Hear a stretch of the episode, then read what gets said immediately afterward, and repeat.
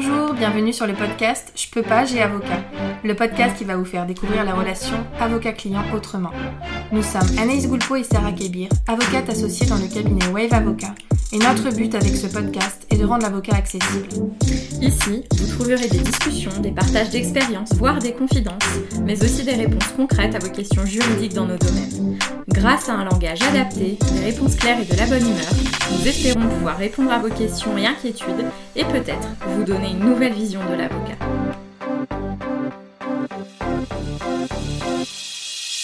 Dernièrement, Deliveroo a été condamné à une amende de 375 000 euros pour travail dissimulé. Il paraît que les chauffeurs-livreurs vont se la partager. Aujourd'hui, on repart en droit du travail pour faire un point sur euh, une décision qui a fait couler beaucoup d'encre concernant la société Deliveroo, puisque euh, tout le monde a entendu parler de cette amende record qui a été prononcée par le tribunal correctionnel de Paris contre cette société Deliveroo pour euh, travail dissimulé. Alors, pour reprendre un peu plus précisément, il y a effectivement un jugement qui a été rendu le 19 avril dernier qui condamne Deliveroo à une amende de 375 000 euros pour travail dissimulé. C'est le maximum qui pouvait être jugé. Donc, ce qu'il faut savoir, c'est que ce jugement, sur le plan juridique, constate du travail dissimulé. Le juge pénal considère qu'il y a travail dissimulé il entre donc en voie de condamnation. Il prononce notamment cette amende de 375 000 euros. Et concernant les chauffeurs-livreurs, il va recevoir les constitutions partie civile. Donc le tribunal reconnaît en quelque sorte la qualité de victime des chauffeurs-livreurs. Il va leur accorder des dommages et intérêts en réparation du préjudice moral qu'ils ont subi notamment. Ce qu'il faut bien comprendre ici, c'est que ce jugement se cantonnent à reconnaître leur qualité de victime euh, en acceptant, en recevant les constitutions de partie civile et à indemniser le préjudice moral subi. Mais, et vous commencez à en avoir l'habitude, le tribunal qui est compétent pour apprécier et juger les difficultés vécues par les salariés, c'est le Conseil de prud'homme.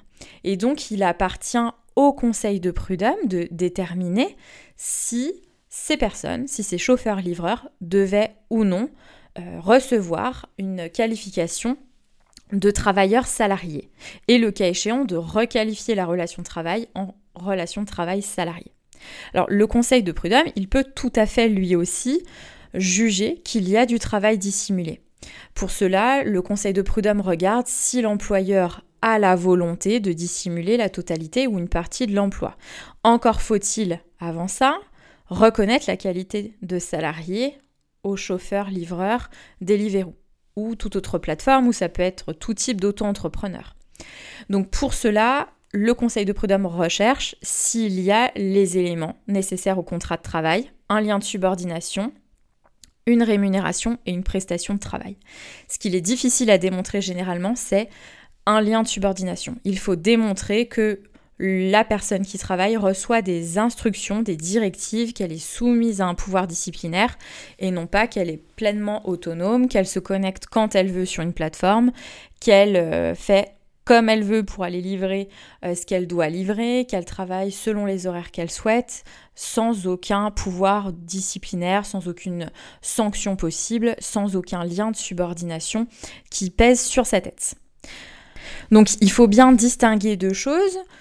Par ce jugement correctionnel, le juge pénal n'est pas intervenu sur cette reconnaissance ou non de la qualité de travailleur salarié. Et donc, il faudrait, si ces personnes-là, et elles l'ont peut-être fait, par ailleurs, hein, euh, saisir le conseil de prud'homme pour demander la requalification de la relation de travail en travail salarié. Et ça, ça permet de solliciter notamment des rappels de salaire à hauteur d'un SMIC horaire, possiblement sur un travail à temps plein, donc à 35 heures par semaine. Ça permet de solliciter des indemnisations, alors selon les préjudices subis. Peut-être que ça va être des pertes de droit à retraite, peut-être que ça va pouvoir être des pertes de droit au chômage, des difficultés en termes de maladie aussi, parce que si vous êtes auto-entrepreneur et que euh, vous tombez malade, si vous n'avez pas une prise en charge optimale, ça va pouvoir poser des difficultés. Si vous subissez un accident du travail alors que vous êtes auto-entrepreneur, vous n'aurez pas les mêmes droits et les mêmes protections que si vous êtes salarié. Donc tous ces chiffrages euh, de préjudice, de gains manqués vont se faire en fonction de votre situation personnelle. Et ça, ça relève exclusivement du conseil de prud'homme. Donc il faut avoir une rigueur juridique sur ces problématiques-là. Le tribunal correctionnel a prononcé une amende dont le montant est important, mais cette amende ne revient pas au chauffeur-livreur Deliveroo qui s'était constitué partie civile et cette décision à elle seule ne permet pas la reconnaissance de leur qualité de travailleurs salariés et des droits qui en découlent. Donc il est important, euh, si vous êtes concerné, d'être vigilant, de vous faire accompagner et d'être vigilant parce qu'on a des délais qui ne sont pas les mêmes selon la procédure pénale et selon la procédure civile suivi devant le conseil de prud'homme. On a parfois des délais de prescription qui vont être courts. Il ne faut pas vous dire bah, je vais attendre que le juge pénal rende sa décision et puis si effectivement il reconnaît qu'il y a du travail dissimulé, là je verrai bien, j'irai peut-être devant le conseil de prud'homme. Il y a des recours qui doivent être faits dans des délais et il est important que à minima la juridiction et le conseil de prud'homme en l'occurrence soient saisis, quitte à lui demander de sursoir à statuer, donc d'attendre que le tribunal correctionnel ou le juge pénal se prononce pour qu'il puisse ensuite apprécier les choses de la même manière et euh, se caler, entre guillemets, sur une reconnaissance du travail dissimulé.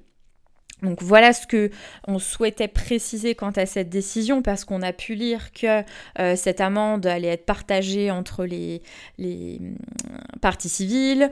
Euh, ce n'est absolument pas le cas. Elles ont obtenu des dommages et intérêts en réparation du préjudice moral notamment. Et pour le reste, il leur appartient de passer par le conseil de prud'homme, puisque vous en avez l'habitude maintenant si vous êtes adepte du podcast. C'est le conseil de prud'homme et lui seul qui est compétent en matière de euh, jugement des difficultés entre employeurs et salariés, à l'exception de ce qui relève du pôle social concernant notamment les accidents du travail.